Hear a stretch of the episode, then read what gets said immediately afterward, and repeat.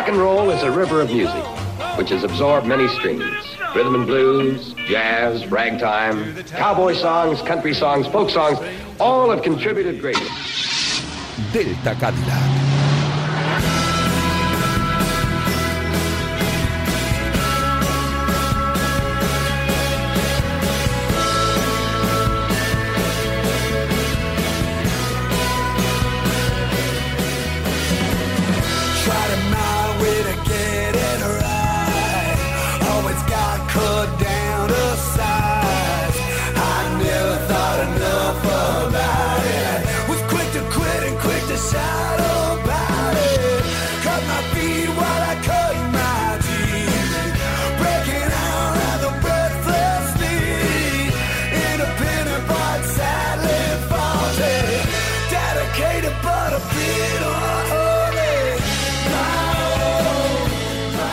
Noches, sácratas moderados, currantes, insomnes y fans de frases como hay tiempo para otra, ¿no?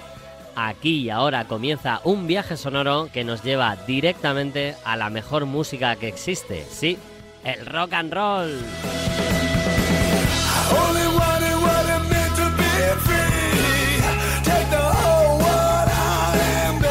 Un viaje que se realiza a través de las sufridas e irredentas ondas de la radio incansable. Estás escuchando Radio Marca.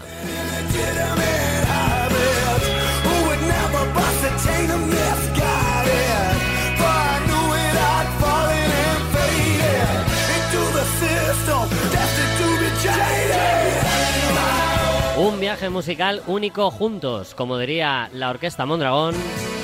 Viaje con nosotros si quieres gozar. Pues eso, si quieres gozar, quédate escuchando porque ya está comenzando Delta Cadillac.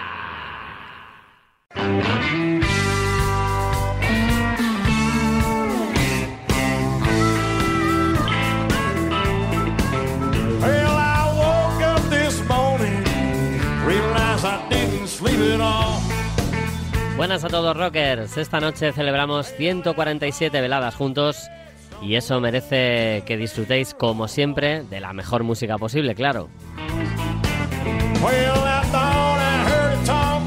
Hoy nos rodea y refresca el talento, voces y sapiencia de Javi Fernández, que nos ayuda con una pieza del viejo Delta, Miguel Gutiérrez, la libreta de Bangal, que nos brinda un clásico muy guapo, Silvia González, que se atreve con todo y se mete en la piel esta noche también de Nick Horby, y Ángel Zorita, que nos regala otro capitulazo sensacional de las buenas heridas. Increíble, o sea, increíble.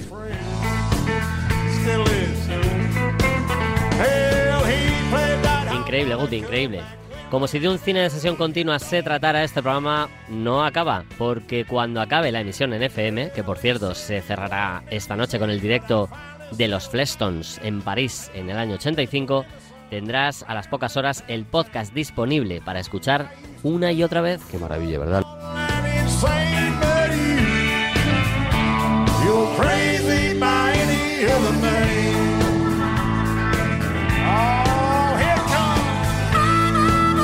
Pues sí, ¿verdad? Qué maravilla. Ibas a enviar una nota de voz, pero con el calor que tenías, te has venido arriba con el aire acondicionado y se te ha quedado la voz de Carmen de Mairena. Happy Barry, Barry, Happy Barry, no sé qué. No te preocupes, escríbenos lo que puedas y lo que quieras a través de dos vías, de arroba Delta Cadillac RM o a través de Delta Cadillac RM arroba gmail.com.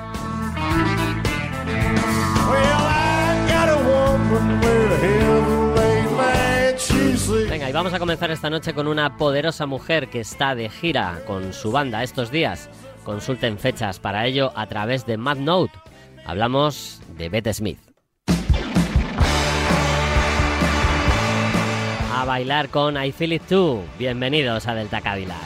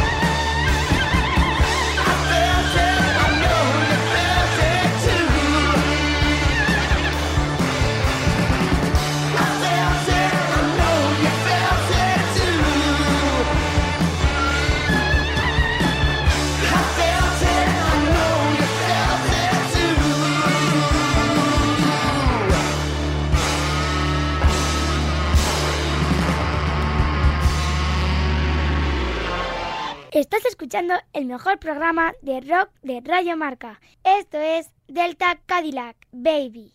A menudo suelen felicitarme por la música que pongo en mi podcast, o sea, en el notcast de la libreta de Bangal. Y a mí me hace mucha gracia esto porque yo no tengo ni idea de música. Hace décadas que no compro discos o lo que se compre ahora. Apenas leo sobre grupos ni sobre cantantes. Me cuesta distinguir los géneros. Ni siquiera tengo por costumbre escuchar música cuando estoy en casa. Y aún así, hay quien piensa que entiendo de esto. Eh, no, no entiendo nada de música, la verdad. Pero suelo elegir buena música, eso es cierto. It's a god awful small affair to the girl with the mousy hair.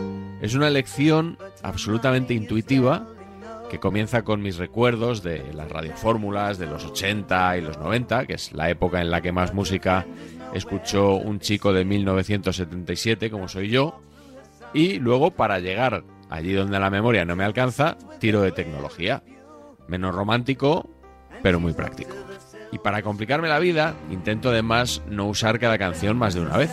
Una de ellas es Life on Mars, una canción que tengo entre mis preferidas, curiosamente desde que murió su autor, David Bowie. Durante aquellos días la escuché de forma casi obsesiva y como buen ignorante en materia musical, no sé explicar por qué me apasiona exactamente. Simplemente la escucho y la disfruto.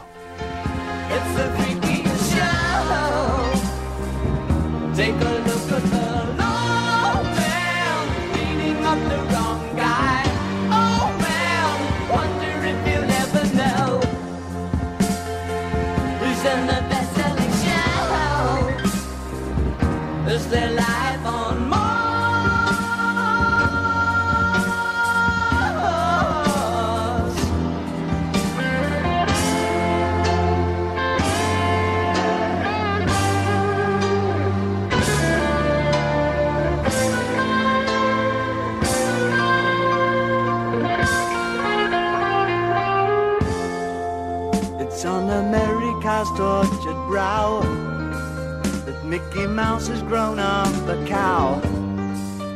Now the workers have struck for fame. Cause Lennon's on sale again. See the mice in their million hordes. From Ibiza to the Norfolk Broads. Rule Britannia is out of bounds. To my mother, my dog, and clowns. But the film is a sad thing more. Cause I wrote it ten times or more. It's about to be writ again. As I ask her to focus on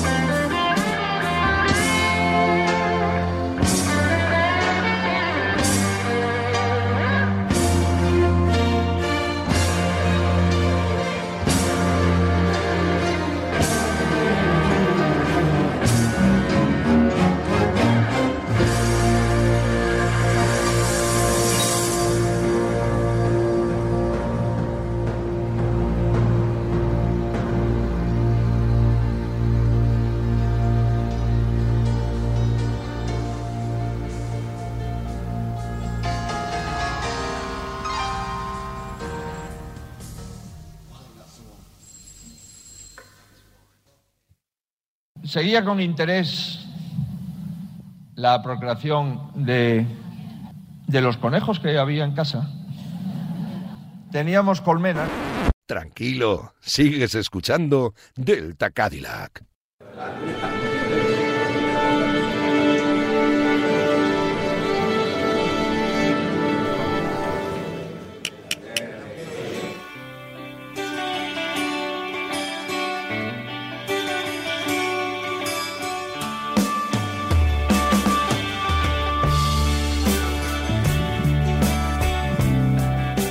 Saber si un CD es bueno o no?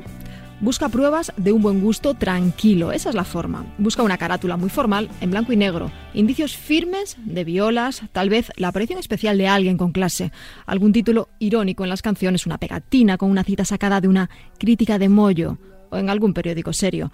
Tal vez un par de referencias en algún lado a la literatura o al cine. Y naturalmente deja por completo de escuchar música que toquen unos tipos gritones con pantalones de cuero y pelambre alborotada. Porque, ¿cómo se supone que vas a saber si es bueno o no si lo tocan de modo tan estridente unas personas con un aspecto tan hostil a la estética de la modernidad sobreentendida? En algún momento de estos últimos años descubrí que mi dieta musical tenía pocos hidratos de carbono y que el riff de rock es esencial para la nutrición, especialmente en los coches y en las giras de presentación de libros, cuando necesitas algo rápido y barato que te ayude a pasar un día muy largo. Nirvana, The Bands, The Chemical Brothers volvieron a estimular mi apetito, pero solo Led Zeppelin consiguió satisfacerlo. De hecho, si alguna vez tuviera que tararear un riff de heavy metal algún extraño desconcertado, elegiría el de Heartbreaker de Led Zeppelin 2. No estoy seguro de que si me pusiera a hacer.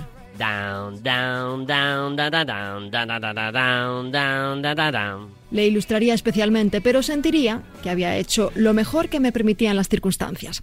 Incluso escrito de este modo, aunque con ayuda de las mayúsculas, me parece que esa potencia gloriosa e imbécil del tema se transmite sin ambigüedades, eficazmente. Léalo otra vez. ¿Lo ve?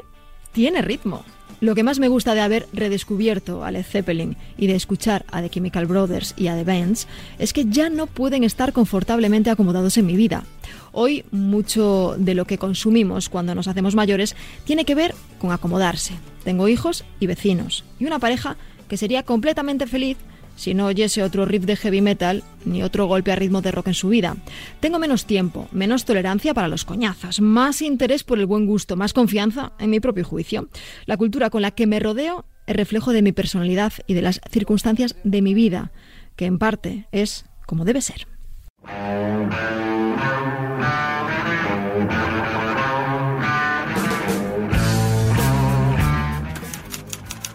31 canciones. Nick Horby. Editorial Anagrama.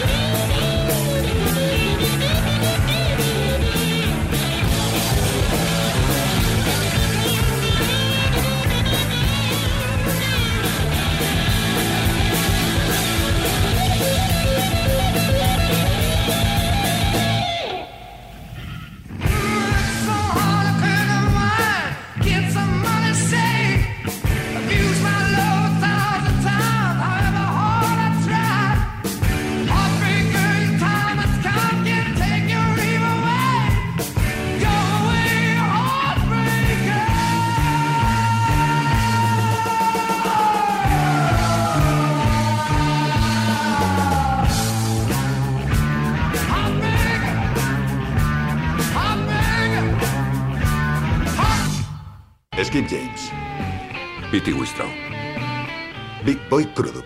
Pinto Perkins. Kokomo. Kokomo Arnold.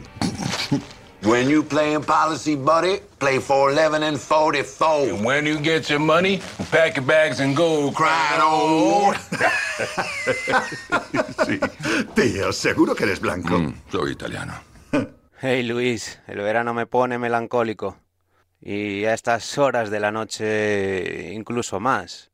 ¿Es buena la melancolía? No lo sé. Pero lo descubría cada verano, a los 13, 14 años, cuando a principio de verano iba con la bicicleta a mirar si aquella rubia bajita que tanto me encantaba había llegado a su casa de la playa. Sí, me pasé veranos pensando en qué podría pasar si nos cruzáramos una mirada, si en la playa nos fumáramos un cigarro mirando al mar. ¿Qué podría pasar? Lo que pasó fue que mi mejor amigo se hizo con ella. Y desde aquella los veranos siempre son melancólicos, con un toque de mala leche. ¿Por qué no recordamos a tu chica hoy, la armónica, y a sus hermanos, Sonny Boy Williamson? Di que sí, la melancolía es buena quizás, ¿o no? La escena del crimen.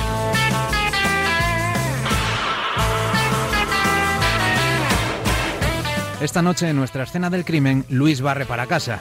Primitivos protagonistas del viejo blues, músicos juerguistas, armónica, radio. Vamos, que está encantado. Pues la verdad es que sí. El blues sigue siendo una fuente inagotable de leyendas e historias curiosas, acontecidas muchas de ellas hace ahora más de 100 años, y nos siguen encandilando como siempre. Esta noche hablamos de dos músicos con el mismo nombre, Sonny Boy Williamson.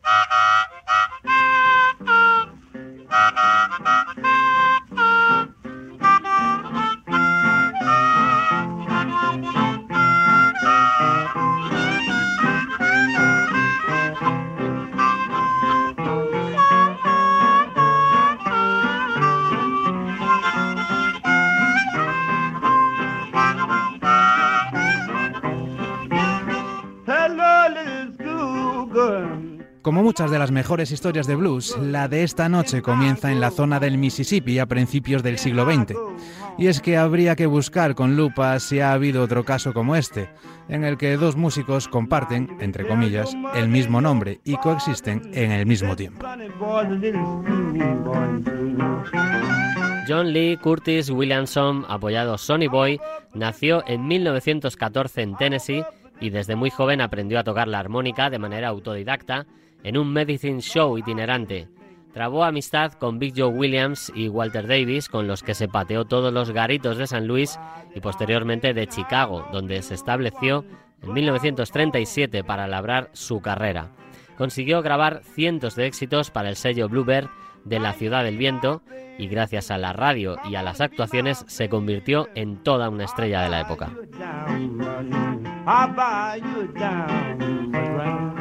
Sonny Boy ejerció una influencia decisiva en posteriores armonicistas y en formaciones eléctricas que surgirían en la ciudad en los 50.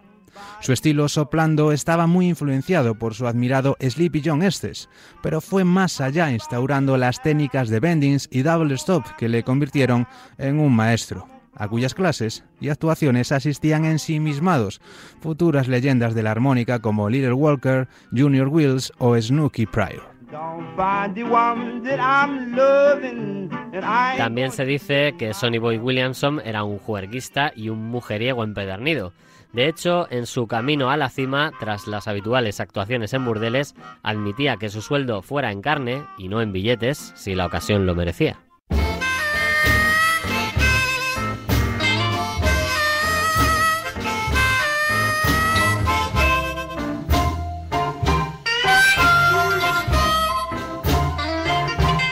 Por otro lado, y trasladando nuestra historia a Mississippi, hablamos de otro hombre llamado Alok Ford, que fue un aparcero del Delta y posteriormente un gran armonicista que se cambió nombre y apellido para convertirse en Rice Miller. Músico, escritor y cantante que adquirió fama tocando para el show radiofónico King's Biscuit Time de la ciudad de Helena. Estamos en el sur de Estados Unidos en los albores de la década de los 40.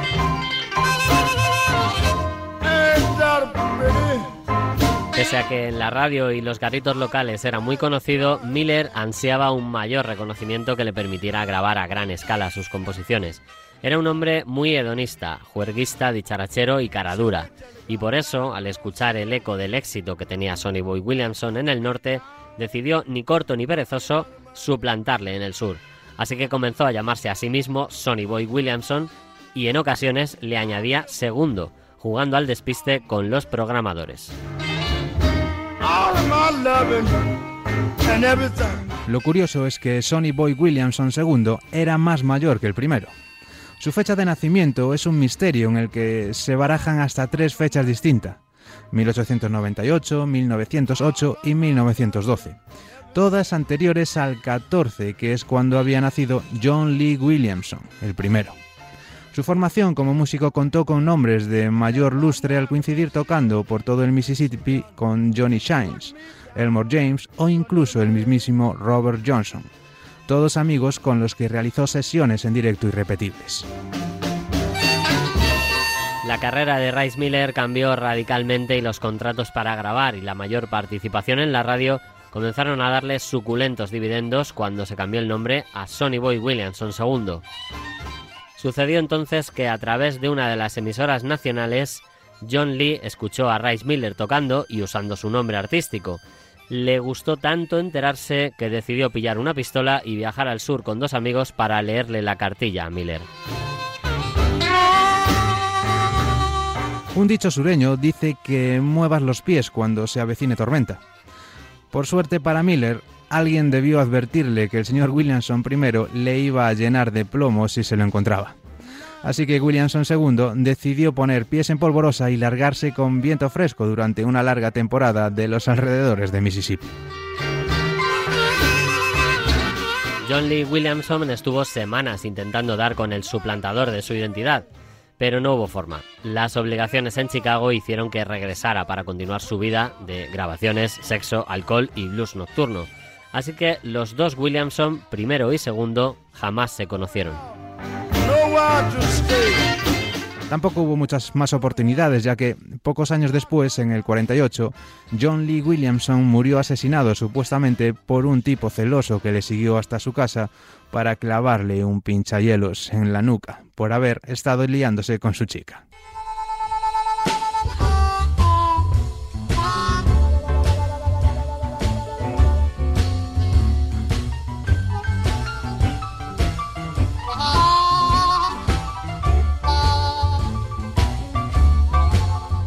Al enterarse de la noticia, Rice Miller consiguió grabar su primera colección de canciones en 1951 y se presentó, ojo, ante la prensa como el único y genuino Sonny Boy Williamson, ya que su archienemigo ya no podría hacerle nada.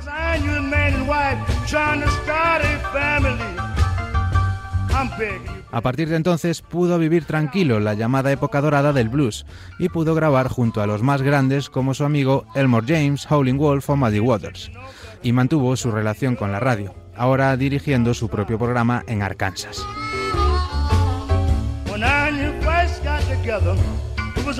Siempre espabilado, Sonny Boy Williamson II aprovechó la oportunidad de oro de sumarse a la gira American Folk Blues Festival que en 1963 emprendió la conquista del público europeo con cientos de jóvenes músicos blancos que idolatraban a los maestros del blues.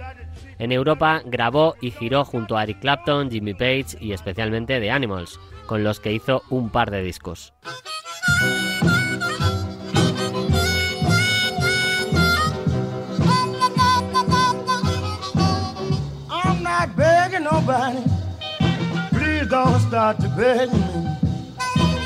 Aunque poco le duraría el lujoso retiro europeo, ya que Mr. Williamson II tuvo que regresar a Arkansas para evitar una demanda de la emisora que le reclamaba su presencia para seguir presentando su programa. Como si de un ajuste de cuentas del destino se tratase, en 1965 Rice Miller fue encontrado en el suelo de su habitación debido a un paro cardíaco. Es romántico imaginar un duelo celeste entre los dos armonicistas que compartieron pasión por la vida, por el blues, maestría la armónica y el mismo nombre.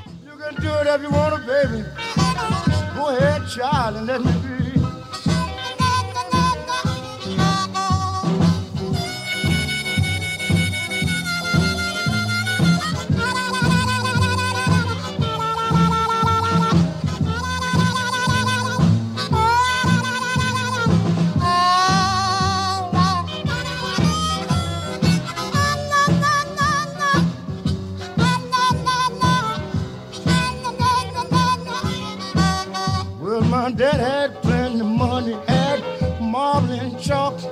Bought me a Cadillac. I don't have to walk. I'm not begging nobody. Please don't start to begging me. You can do it if you wanna.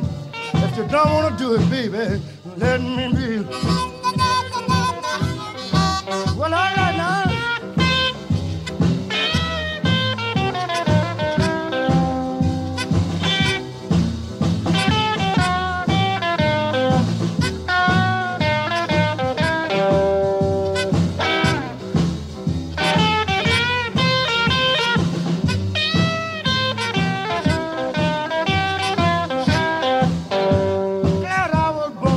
child and lived to get a man. The good Lord give me a talent. I ain't got to be different from hand to hand. I'm not begging nobody. Please don't start to beg me. You can do it if you wanna. Oh, go ahead,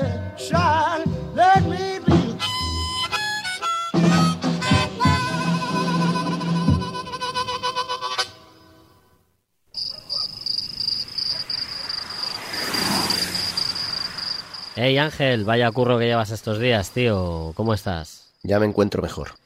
Bueno, pues no he podido resistir la tentación del report de los Sonny Boy Williamson. Que nos conocemos. Ya, ya.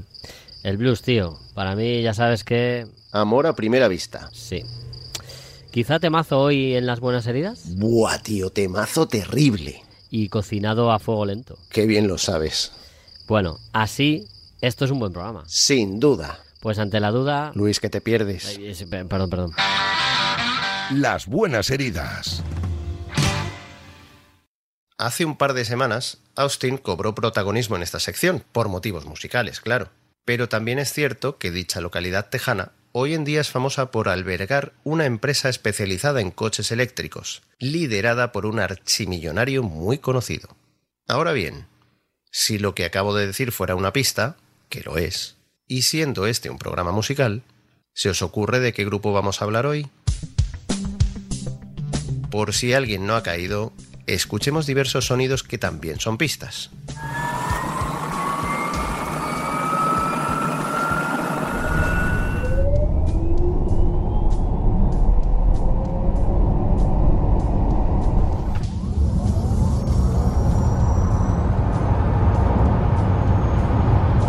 Esos son acelerones de modelos de esos coches. Y esto, sonidos diversos de avisos cuando estás dentro del vehículo, ya sea conduciendo o leyendo un libro.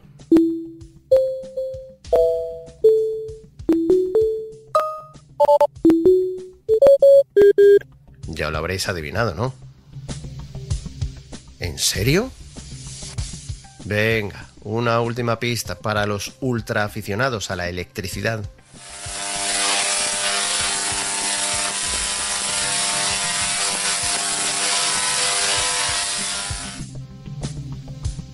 A ver, formados en los años 80, bajo el poco afortunado nombre de City Kid. Igual esta pista os ha despistado. Mira, basta de rodeos.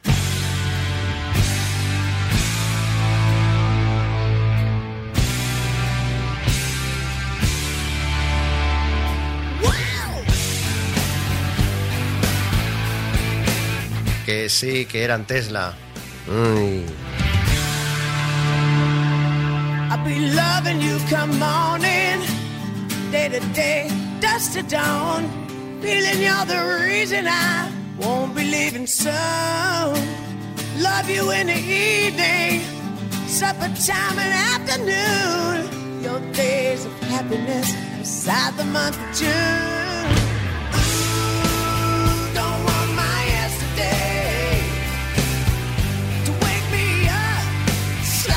Pero no os esperabais este temazo que supone toda una declaración de amor y de intención de borrar el ayer y centrarse en el hoy, junto a la persona que hace latir tu corazón.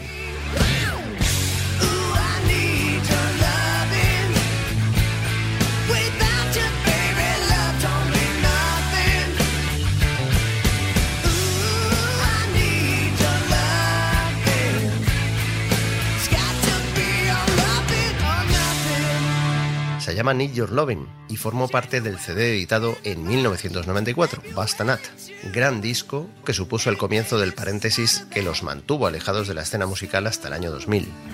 My life without you, babe, is a heart that's torn. Season of love for you, storm without a warm.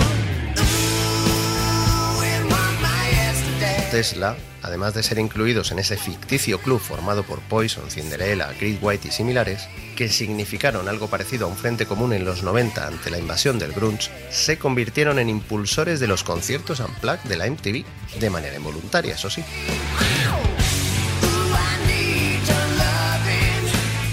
En el año 90, en Filadelfia, dentro de los conciertos que daban como teloneros de Motley Crue en la gira del Dr. Feelgood, los Tesla grabaron en acústico canciones propias y algunas versiones. Al editarlo, bajo el nombre Five Men Acoustical Gem, acabaron poniendo de moda eso de dar un desenchufado animado, y multitud de artistas se animaron, precisamente, a hacer lo mismo.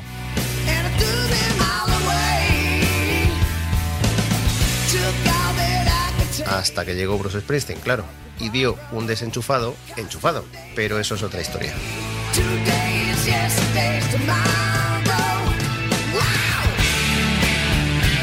Frank Hannon como guitarrista principal, Brian Witt como bajista, Troy Luqueta a la batería, Dave Ruth como segundo guitarrista tras sustituir al original Tommy Skeoch y Jeff Keith con esa voz tan peculiar y por cierto luciendo hoy en día los dientes más blancos que he visto en mi vida encima de un escenario. Es que deslumbra.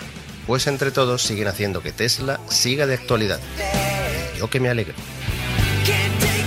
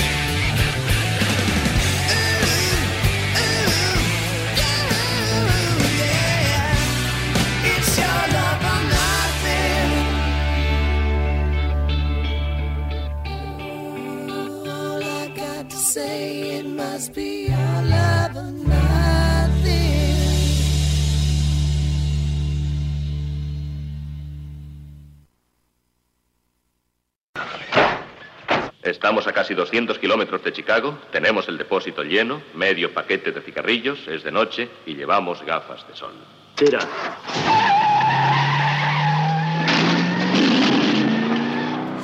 Ahí van los tres, a todo ritmo. Elwood, Jake y Ángel Zorita, juntos, a celebrar otro gran capítulo de las buenas heridas, que aparte de la calidad ofrecida, te brinda temazos como este de Tesla. Esta noche nos vamos despidiendo con el último trabajo de uno de los mejores maestros rock que aún da mucha guerra y muchas alegrías. Y es que, uff, con 84 años, Ian Hunter lo ha vuelto a hacer.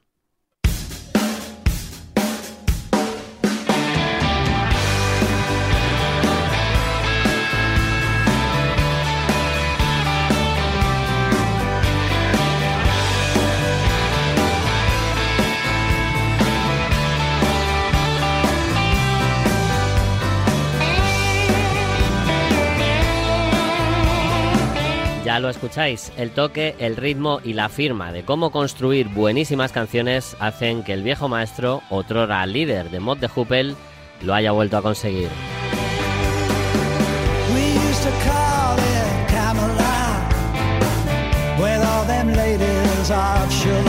El artefacto explosivo se llama Defiance Part 1 de este mismo año 2023 y por si acaso no fuera suficiente su propia bandaza, encima el genio británico se rodea de muy buenos amigos, como por ejemplo Brad Whitford, Mike Campbell, Doug McKahan, Slash, Robert Trujillo, Ringo Starr, Billy Gibbons, entre otras muchas estrellas. Mención aparte también merece la colaboración de los añorados Jeff Beck y Taylor Hawkins.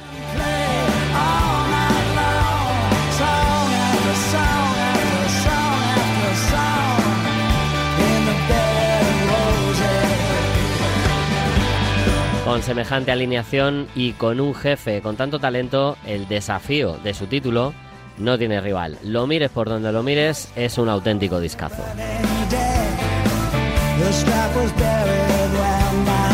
Y le iremos sacando jugo. Pero hoy queríamos terminar homenajeando a esos lugares que nos encanta frecuentar y que son, bueno, pues como otra casa. Ian Hunter brinda este increíble Bed of Roses, aquellos bares y locales donde hemos crecido y cuyo ritmo y leyenda no se detenía nunca, ni siquiera incluso con su cierre cuando ha tocado.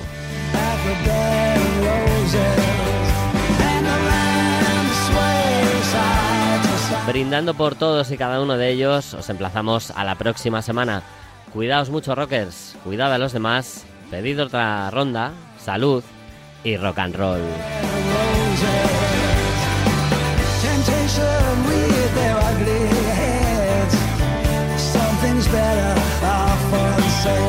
But I still got the pictures in my head of the about 54. But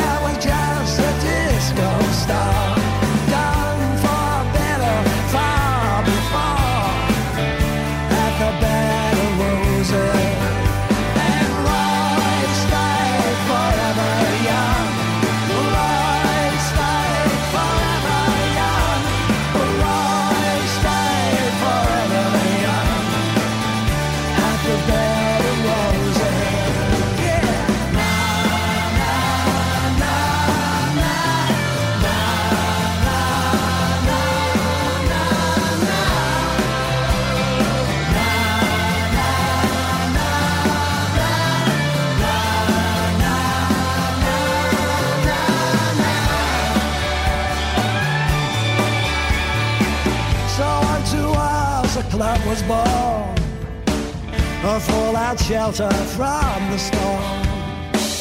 And I was proud to be a thorn